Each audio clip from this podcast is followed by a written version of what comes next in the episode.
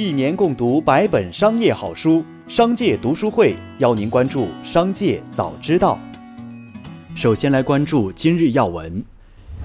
据河南省应急管理厅提供的消息，截至发稿时，河南强降雨已造成全省七百五十七点九万人受灾，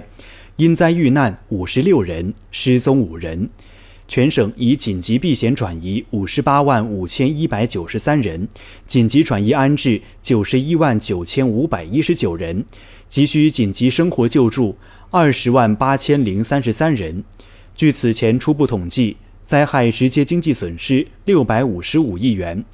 备受社会关注的京广路隧道救援清理仍在继续，已确认有人员遇难。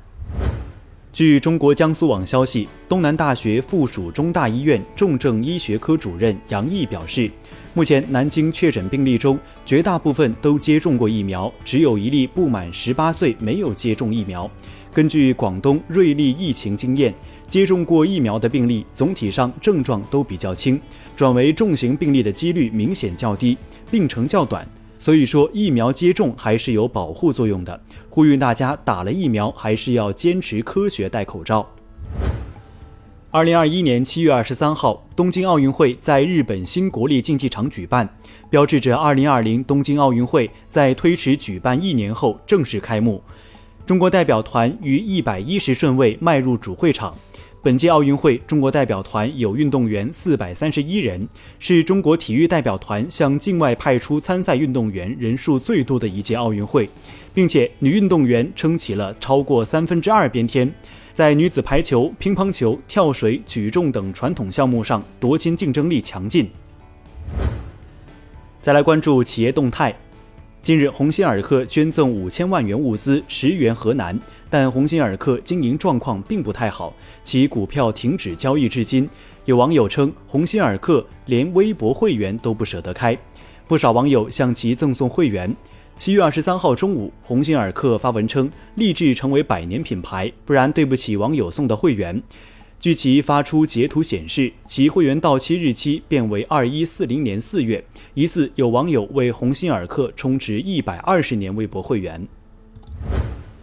近日，网传一份中办国办印发关于进一步减轻义务教育阶段学生作业负担和校外培训负担的意见的通知。通知提到，现有学科类培训机构统一登记为非营利性机构，学科类培训机构一律不得上市融资，严禁资本化运作，上市公司不得通过股票市场融资投资学科类培训机构。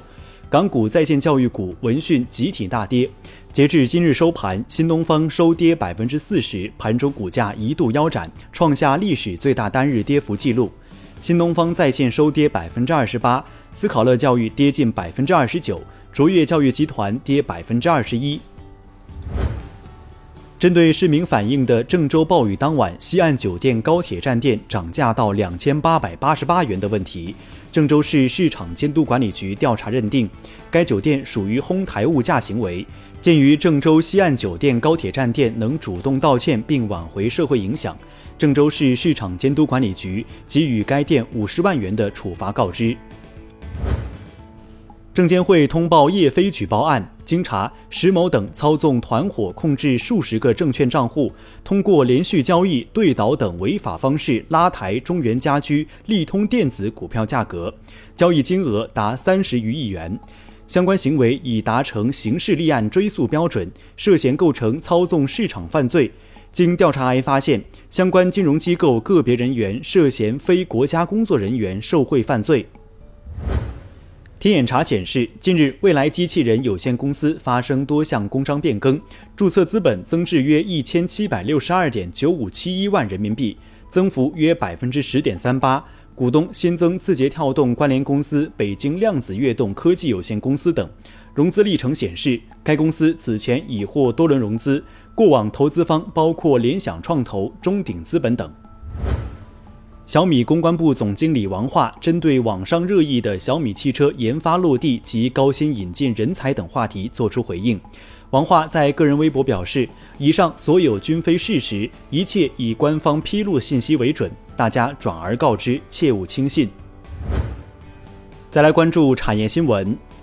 七月二十三号，国家外汇局副局长、新闻发言人王春英表示，目前中国股票的市盈率与发达市场及大多数新兴经济体相比都是偏低的，所以投资价值还是比较高的，债券也有比较好的投资回报。十年期国债收益率稳定在百分之三左右，同时中国的主权信用风险较低，人民币币值也是稳定的。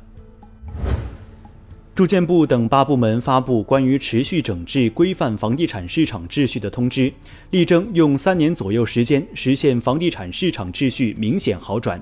整治重点包括发布虚假违法房地产广告、发布虚假房源信息、捂盘惜售囤积房源、挪用交易监管资金套取或协助套取经营贷、消费贷等用于购房，协助购房人非法规避房屋交易税费。捏造、散布不实信息，扰乱市场秩序。住建部表示，要对调控不力、房价上涨过快的城市坚决予以问责。